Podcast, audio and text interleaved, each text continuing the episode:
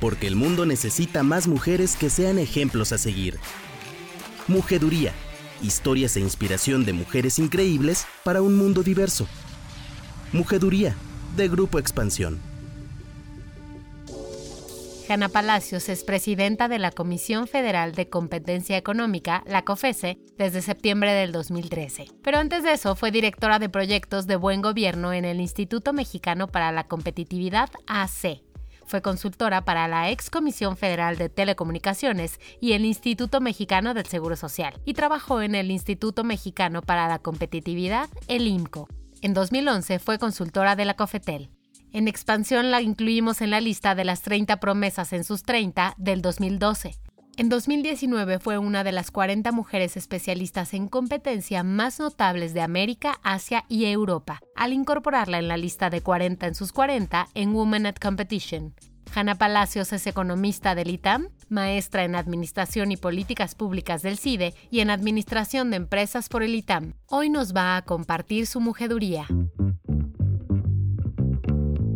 tengo aquí a la mujer de la competencia, la que regula la competencia en este país y no puedo evitar hacerte esta pregunta personal, Hanna. ¿Eres competitiva tú?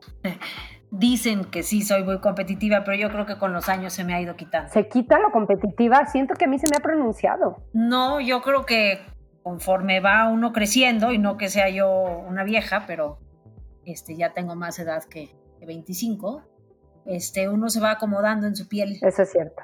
Y conforme te vas acomodando en tu piel, creo que necesitas demostrar menos hacia afuera lo que eres y de lo que estás hecho y te vuelves menos competitivo. Eso no quiere decir que no quieras hacer las cosas bien, pero ya no necesariamente estás midiendo con los que están alrededor. Medirse. Ahora, el placer de ganar es lo máximo. El placer de ganar es importante, pero yo creo que en el, el camino también es, es muy Totalmente. Disfrutar el camino. Antes de entrar en materia, por ahí eh, encontramos que dice Juan Pardinas de ti, que fue tu jefe, Juan. Jefe querido. Dice, Hanna está impaciente por cambiar a México.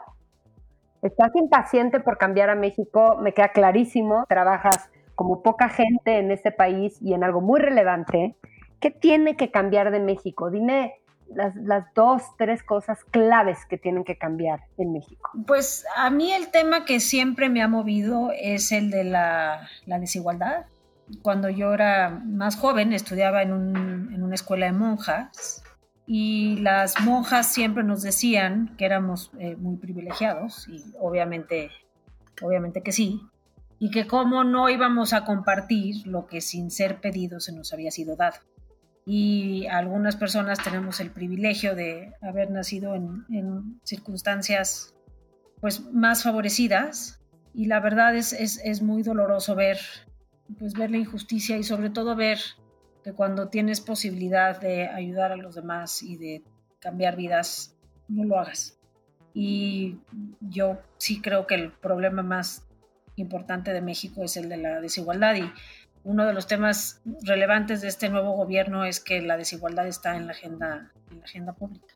Y el tema de la competencia, que es un tema que me apasiona, justamente tiene que ver con esto, porque nada tiene de malo ser empresario, hacer dinero y este, vivir bien.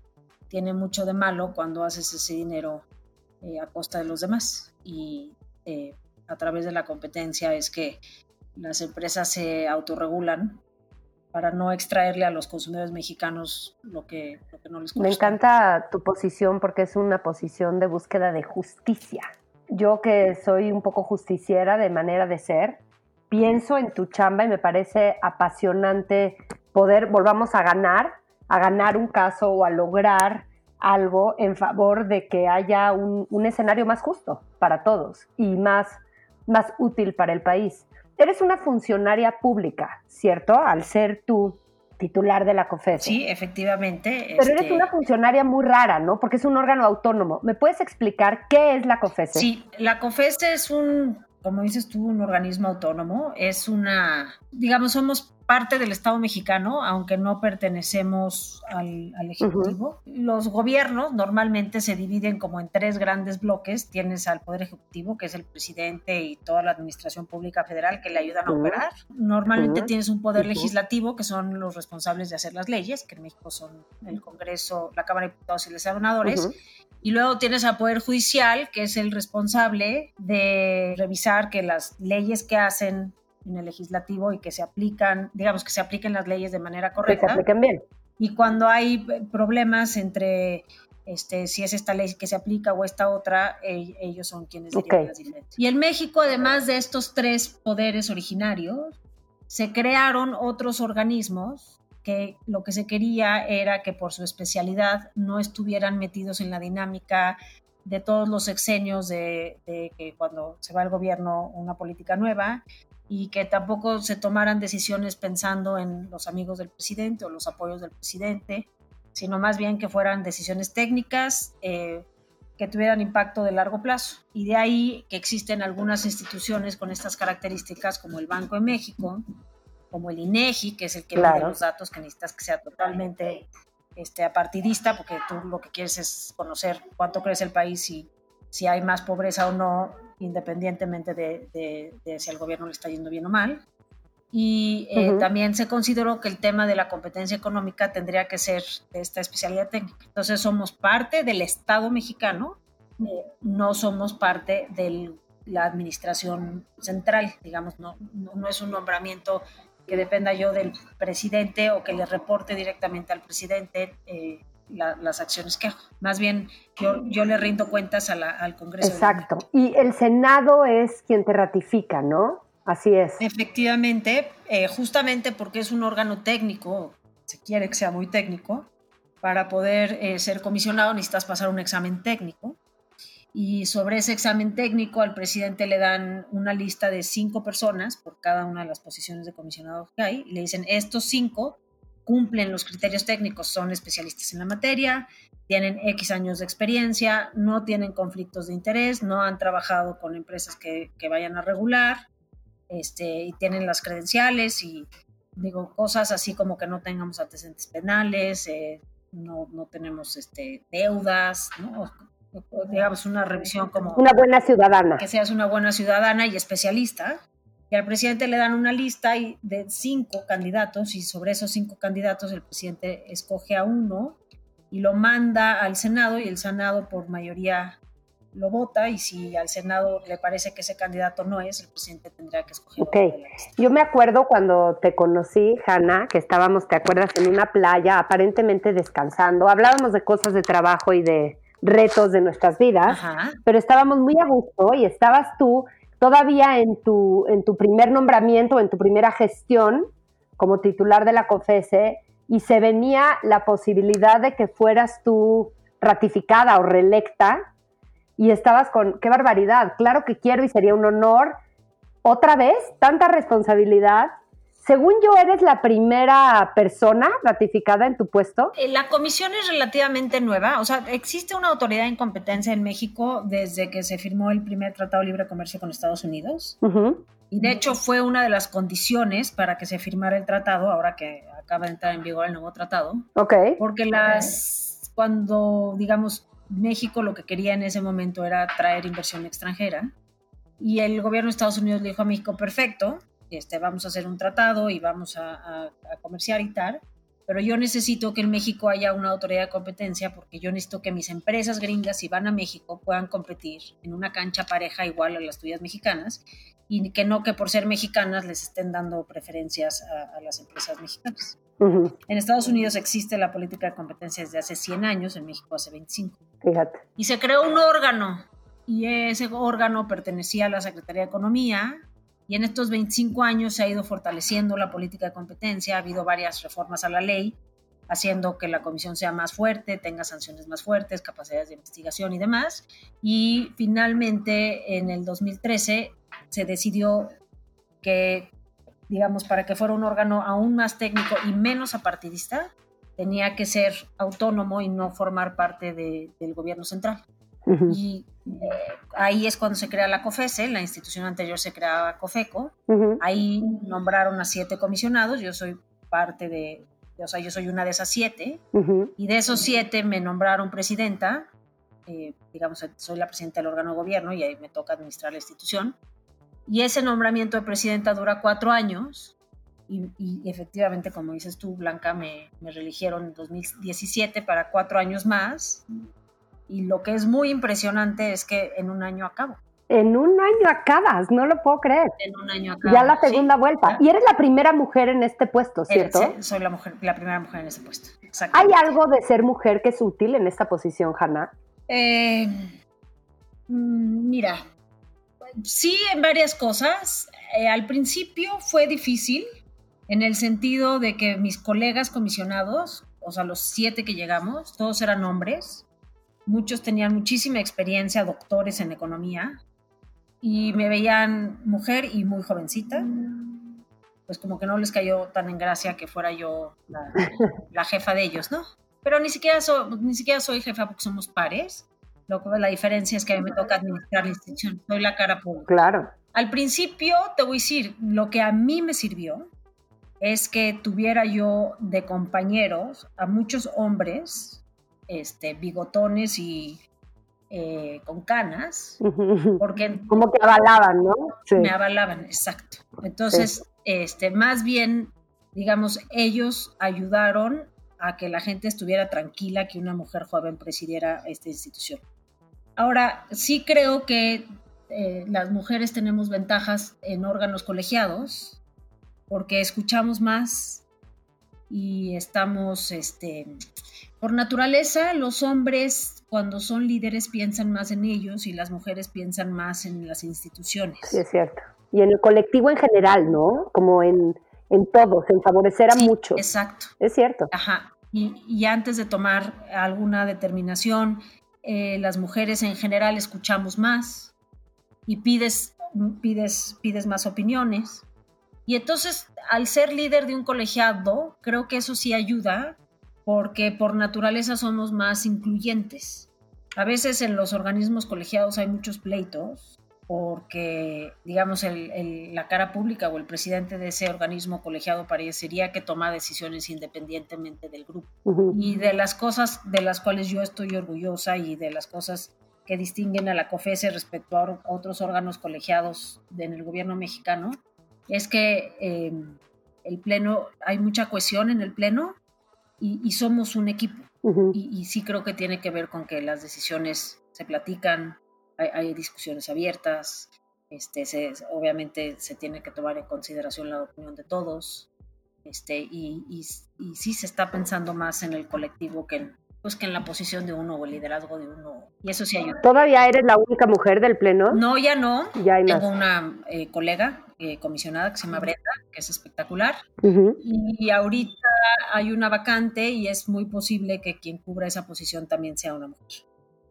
no, y uno de los privilegios de, ser mujer en, esta institución, o sea, como parte de la agenda, temas de, de género de manera muy importante Claro. Y bueno, pues cuando hay liderazgos de mujeres, pues esos temas como que entran más. O sea, sí me parece que cuando una mujer llega a una posición de liderazgo en una, en una empresa, en una institución, tiene que necesariamente comprometerse a, a mover la aguja en, temas de equidad de género. Creo que no tenemos opción como líderes mujeres de eso, punto. Sí. Y tú tienes ahí una buena historia, ¿no? En la COFESE, o sea, has reducido la rotación de manera importante. ¿Qué cosas concretas has hecho como líder de la organización, más allá de por el país y en tu rol, como líder, eh, como jefa, pues, en la COFESE para esto? Pues mira, tenemos y somos la única institución pública en América Latina en tenerlo, una certificación que a mí me parece muy importante que se llama EDGE, que es la certificación del Foro Económico Mundial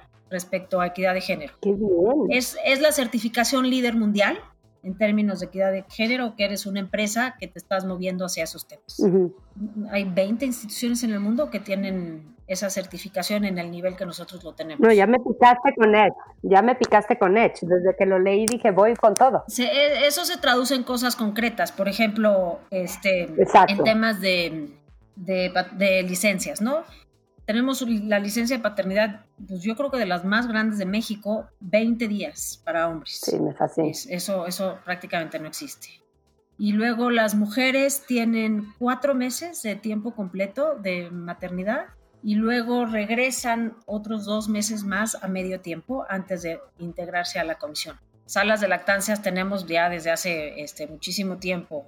Todo el tema cuando te van a contratar, por ejemplo, todo se concursa en la comisión, las plazas se concursan tú metes tu, tu CV y tu, interés y te llega un número y nadie sabe hasta el final. Si eres hombre o mujer. Si eres hombre, si eres mujer, qué, eres mujer, qué edad tienes, nadie sabe nada de ti, es ciego el proceso. Y luego al momento de la entrevista, te tienen que entrevistar obligatoriamente el mismo número de hombres y mujeres para que no haya, este, digamos, un sesgo final, que si te entrevista un hombre a lo mejor al hombre le gusta contratar a otro hombre o a la mujer le gusta contratar a otra mujer. Y es un proceso administrativo muy claro y muy concreto, ¿no? Sí. Muy cuidado. Si tú ahorita entras a la página de la comisión para, digamos, un puesto que se estuviese concursando y tú bajas la convocatoria, hasta abajo de la convocatoria vas, hay un disclaimer que dice en este, la comisión es, es una institución comprometida con la equidad de género aquí no se discrimina por tal, tal, tal, tal, y durante tu proceso debes de esperar que tal, tal, tal, tal. Y si algo así no pasa, nos avisas. Fíjate qué maravilla. con una transparencia absoluta de nuestro compromiso con la, con nuestro compromiso con la equidad. Ahora, lo que me gusta de esto también es que eh, yo digo mucho, trabajar por la equidad de género no es un tema nada más de justicia para las mujeres, ni siquiera un tema social y punto. Es un tema de empresa y de resultados reales en tu gestión, ¿no? O sea, esto se traduce en mejores resultados. Absolutamente, este, y de hecho, hablando de que si soy competitiva o no, eh, cuando, cuando me dieron la oportunidad de dirigir a la COFESE, eh, mi, mi, obsesión es, quiero ser de las mejores instituciones públicas del país. Eh, digamos, para, para, lograr incidir y hacer bien nuestro trabajo de competencia, tenemos que ser una institución de excelencia. Me encanta. Y, entonces en esa, en esa búsqueda de cómo, cómo uno es excelente, eh, los líderes entramos a, analizar muchos temas de liderazgo y de los temas que nos topamos más importantes es que las empresas más exitosas del mundo son las empresas que tienen en sus cuerpos directivos y en sus consejos de administración hombres y mujeres Tal cual. que de manera conjunta piensan mejor y toman mejores decisiones. Y entonces de ahí, de ahí dije, de aquí somos y esto es lo que quiero implementar. Y tuve que llevar esto, eh, todo este modelo de equidad al consejo, que en ese entonces eran seis hombres y mi persona. Y dije, híjole, a ver cómo me va, porque van a decir que soy una feminista y tal. O sea, el, el proyecto se vendió en un proyecto de, a ver, comisionados, llegamos aquí el primer día, tenemos una misión y una visión, y todos aquí coincidimos que lo que queremos es ser una institución de excelencia y queremos ser ejemplo nacional de, una institución ética, técnica, objetiva y que impacta en el interés público.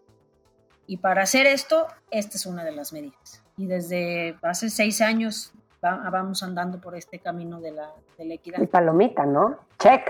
Gracias. Muy bien. Gracias, gracias. No, la verdad es que muy bien. Y por ahí traes un, buen logro en la rotación del personal que se redujo mucho, ¿no? Dramáticamente, dramáticamente. Pues es que, eh, digamos, cuando la gente se va de su trabajo, un porcentaje importante de por qué la gente se va tiene que ver con, temas de liderazgo. Total. Parte es, parte sueldo, parte es mejores oportunidades, pero una parte muy importante es porque la gente está hasta el copete de sus jefes. Y en la medida en que tú inviertes en el capital humano, en la medida en que el capital humano este, se siente este, atendido y en la medida en que tienes este, líderes que son buenos para gestionar el talento, la gente, la gente está. Y sí, o sea, cuando llegamos había rotación de personal del 35% y ahorita estamos abajo de 9%. Y sí, la, gente se va de los jefes, no se va de los trabajos. Entonces yo, yo creo que no hay, no hay un líder que no le preocupe tremendamente la rotación. Si tú tienes un logro en rotación, creo que es un súper logro. Ahora, me da risa que, que pienses cuando empezabas que eras, porque además eres chiquita, ¿no? De tamaño. Hanna es chiquita, guapetona, bien puesta, muy seria a estas alturas estoy segura que después de tantos años y de tanta nota, nadie cuestiona eh, tu autoridad. Eh, ah, de hecho, salió la idea de, entrevistarte para este podcast, que no sé cómo no se me había ocurrido, pero a base de la cantidad de noticias de la conferencia en la pandemia, yo no sé este, qué otras notas han sido tan fuertes. Traes todo, Hanna. O sea, hay, hay como mucho cuestionamiento ahora. Yo estoy en la parte de la COFESE hacia su, su chamba. Estás en, en, política eléctrica, estás en lo de la gasolina, estás en medios digitales. Eh, como muy, muy activa cuestionando. Y pienso yo, ¿qué posición tan dura? Porque eres la funcionaria incómoda, la que tiene que lidiar con los empresarios, que obviamente no serán cómodos de ser cuestionados, y también con, el gobierno, ¿no? ¿Cómo es? es? Es difícil. Sí, es una... La verdad es que este, si trabajas, si no te gusta el conflicto, eh, no, no es un buen lugar trabajar en la comisión. O sea, tienes que estar dispuesto a, pues sí, a, estar un poco... Sí, te necesita estómago, ¿eh? No, estómago y que te guste el mole, porque si te gusta o no te gusta el conflicto. Es de personalidad, no hay gente que le rehuya al conflicto, yo más bien soy de agarrar al, toro por los cuernos. Ahora, más que eso hay una, hay una definición que a mí me gusta mucho, que es que la competencia viene en dos sabores, en dulce y agridulce. Ok. Viene el sabor dulce cuando tú quieres entrar a un mercado, vender un producto, competir y por alguna razón no puedes y llega la comisión de competencia o el gobierno y te lo destraba o quita la empresa que estaba haciendo el daño y te abren el espacio y puedes competir. Ahí, qué maravilla, si eres la heroína, ¿no? Te encanta. Y luego la competencia viene en un sabor agridulce cuando tú eras esta empresa grande que te estaban protegiendo y ganabas todos los contratos y tenías todo el mercado y luego de repente llegó el gobierno o, y la autoridad de competencia y permitieron que los demás compitieran. Entonces ahí dices, me choca la, me choca la competencia, ¿no? Entonces, para algunos es padre o les gusta, este, para otros no. Pero al final del día, Blanca, todos somos consumidores y eh, como consumidores, la verdad lo que queremos es que haya más competencia porque así podemos escoger y nuestra bolsa alcanza para más. Y pues pensando en, ahora sí que en el bolsillo de los mexicanos es que trabajamos con, con mucho orgullo y con mucho esfuerzo. Y a veces les caeremos bien a unos, a veces les caeremos mal a otros, a veces les caemos mal a todos, pero es parte de la chamba. ¿Qué te ha quitado el sueño? ¿En qué conflicto te has metido o has metido a la COFESE que hayas dicho, ahora sí, dejé años de mi vida, me salieron más canas? Mira, lo que es este interesante de, estas, de, estos proyectos es que se te va, se, te va poniendo gruesa la piel y las cosas que al principio me causaban mucha angustia, ahora me causan menos. Claro, es un buen entrenamiento a la sabiduría, tu posición ahora que lo pienso. Mira, por ejemplo, expansión, ¿no? Ustedes. Se estaba negociando hace muchos años, 2014, se estaba negociando la ley de competencia y en ese entonces me pidieron un artículo y entonces este, dije, perfecto. Y yo no sabía que iba a ser portada. Sí, sí, sí. Y es una foto muy dura, de por sí, como dices tú, que tengo cara dura, pero es un, que es negro o gris y estoy parada así como muy plantada. Y Me acuerdo perfecto de su portada. La portada dice la jefa de la competencia, a media negociación de la ley, como diciéndoles empresarios, no les tengo miedo. Por ejemplo, cuando vi esa portada, que yo no sabía que iba a ser portada y, que implicaba así como me quiero confrontar y que ni siquiera era mi posición, llegué con esa portada a mi casa, ¿no? Y mi, mi marido me dijo, felicidades, y lloré. Sea, como que dije, yo, yo no soy, no quiero ser esto. Este, supongo que eso hoy ya se me, se me alivianaría. Una época así que me causó tensión y dolor de cuello cuando sabíamos que, que con la liberalización de los precios de la gasolina los precios iban a subir. O sea, a mí me parece que el gobierno debió de haber sido más sensible a esa alza de, abrupta que hubo de precios en enero del 2017, creo que fue. Y que el gobierno decía, no, no va a pasar nada, no va a pasar nada. Este, ese sí, para mí también fue un como momento angustiante. Y luego casos, o sea, algunos asuntos son complejos en su momento y ya, luego pasan y a lo que sigue. Este, siempre, siempre hay algún asunto o una investigación o una concentración o algún análisis que, que es interesante y controversial y digamos esa adrenalina siempre existe, ya sea por una cosita o por la otra, siempre hay esa adrenalina. Y también para bien, ¿no? Tendrás logros increíbles. O sea, ¿cuál, cuál logro te acuerdas de que, que haya sido muy, muy difícil y dijiste salí avanti y wow. Pues distintos temas y por distintas razones, pero mira, eh, hace unos años sancionamos a las Afores porque se, se coludieron, este, en vez de competir por ganarse este, a los ahorradores, hicieron pues no, no competir y que cada quien se quedara con la bolsa de ahorradores que tenía. Y es la primera sanción importante que se le impone al sector financiero. Bien. En su conjunto, ¿no? O sea, siempre, siempre el sector financiero había, había sido como muy cuidado, muy protegido, los, los bancos son así un sector muy particular y los banqueros un poco intocables. Y aquí, digamos, no, fue no fueron los bancos, pero fueron fue las AFORES, que son parte del sector financiero. Fue, fue interesante. Luego, este, el gobierno de la Ciudad de México, por ejemplo, estaba seriamente pensando prohibir eh, que pudieran operar empresas como Uber, Didi, Cabify y demás en la Ciudad de México porque el gremio de los taxistas... Sí, bueno, sacó las uñas. Sacó las uñas y les dan votos y ahí empujamos muchísimo para que, lo, para que los permitieran operar y bueno, este, ahora existen en el mercado. Cerraron Santa Fe, hicieron, hicieron este, plantones afuera de la oficina, este, había cartelones con mi nombre, ¿no? Este, manifestaciones, primera y única vez en mi vida yo creo que en una manifestación va a haber un cartelón con mi nombre. Y así distintos casos por, distintos casos por distintas razones. Por supuesto. ¿Qué vas a hacer después? Pues yo creo que mira, un ratito me voy a ir a, descansar, a literalmente no hacer. Ay, qué rico a descansar. Eh, y luego pues pensar que sigue. O sea, el tema de la competencia es apasionante pues es esto, es, es, trabajar y luchar contra los grandes intereses económicos para que el bolsillo de los mexicanos alcance para más. Entonces es, es una actividad súper noble. ¿Cómo no? Es también intelectualmente muy interesante porque, y retadora porque conoces de cómo operan los mercados, este, tienes información, acceso a información muy interesante. Eh, es cero aburrido porque, pues, no sé, un, día estoy hablando de electricidad, como dices tú, ¿no? Y al día siguiente de gasolinas y luego al día siguiente estoy hablando de mercados digitales. Obviamente has aprendido, pero bueno, muchísimo. De la tortilla, de la aviación, etcétera. Claro. Y luego, pues, presidir una institución de estas, pues, es un gran privilegio. Entonces, creo yo que esta va a ser, este, así cuando dices, ¿cuál fue el trabajo de tu vida?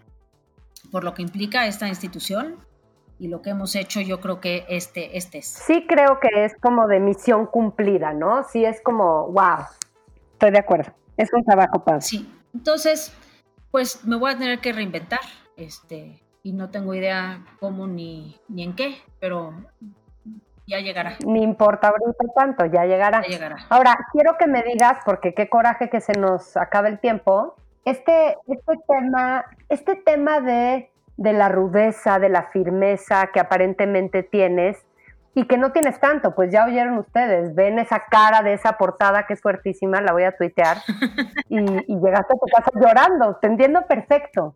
¿Cuál, cuál ha sido tu, tu, gran lección de eso, de, de, tu forma de ser, que sí, si bien no eres esa mujer dura y ruda, si eres una mujer como muy bien puesta. ¿Cuál es tu gran lección de liderazgo eh, metiendo en juego como tu temperamento y quién eres y qué te sirvió y qué no y qué cara poner y cómo mover todos esos modos? Mira, y es algo a lo que le he dedicado tiempo de análisis. ¿eh? Entonces, eh, o sea, en digamos, ¿qué sí soy respecto a esta cara dura que mencionas? si estoy bien puesta en el sentido de que digo las cosas como son, sí creo que así debe ser. También creo que soy una mujer este, valiente.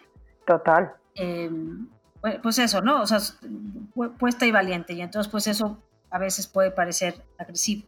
Y soy una mujer seria de naturaleza.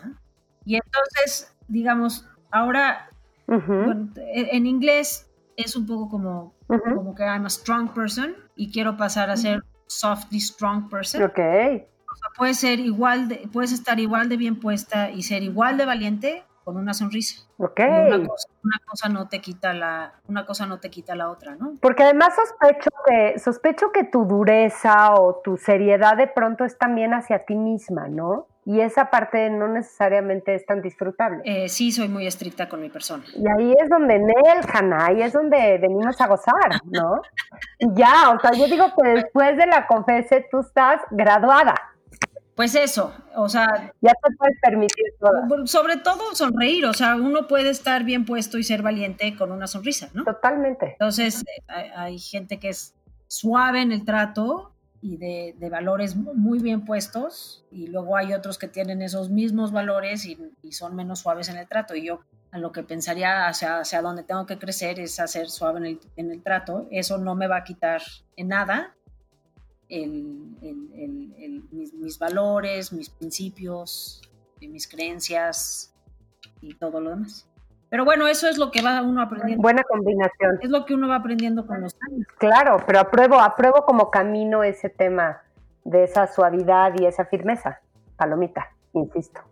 Pues Hanna, qué placer. Suerte con todo lo que traes ahorita. Tienes más chamba que nadie en la pandemia, no lo puedo creer. qué difícil todo, qué difícil la polémica, qué difícil mantener la sensatez, pero desde luego lo haces muy bien. Seguiremos cubriendo todo lo que haces por las empresas. Gran personaje de expansión todo el tiempo, no solo por esa portada, sino por todo su trabajo. Un placer platicar contigo y haber compartido esta sabiduría, esta mujeduría esta tarde. Gracias. Mujeduría. Programazo con Hanna. Les recomiendo mucho que se informen en Expansión MX de toda la actividad tan movida que trae la COFESE estos meses. Métanse a nuestro canal de YouTube. Ahí hay una lista de reproducción de los programas que hacemos en ADN 40. También lo pueden ver los domingos a las 7 de la noche en tele, pero también en YouTube están todas las repeticiones. Hemos hecho programas fantásticos. Y también los Expansión Live. Todas las semanas estamos haciendo mesas de debate con especialistas, con verticales de las diferentes industrias, cómo estamos reactivando a México. Mucho, muy buen contenido para todos ustedes en estos meses donde tenemos que estar excelentemente bien informados. Yo soy Blanca Juana Gómez Morera. Ha sido un placer estar con ustedes. Porque el mundo necesita más mujeres que sean ejemplos a seguir. Mujeduría historias e inspiración de mujeres increíbles para un mundo diverso. Mujeduría, de Grupo Expansión.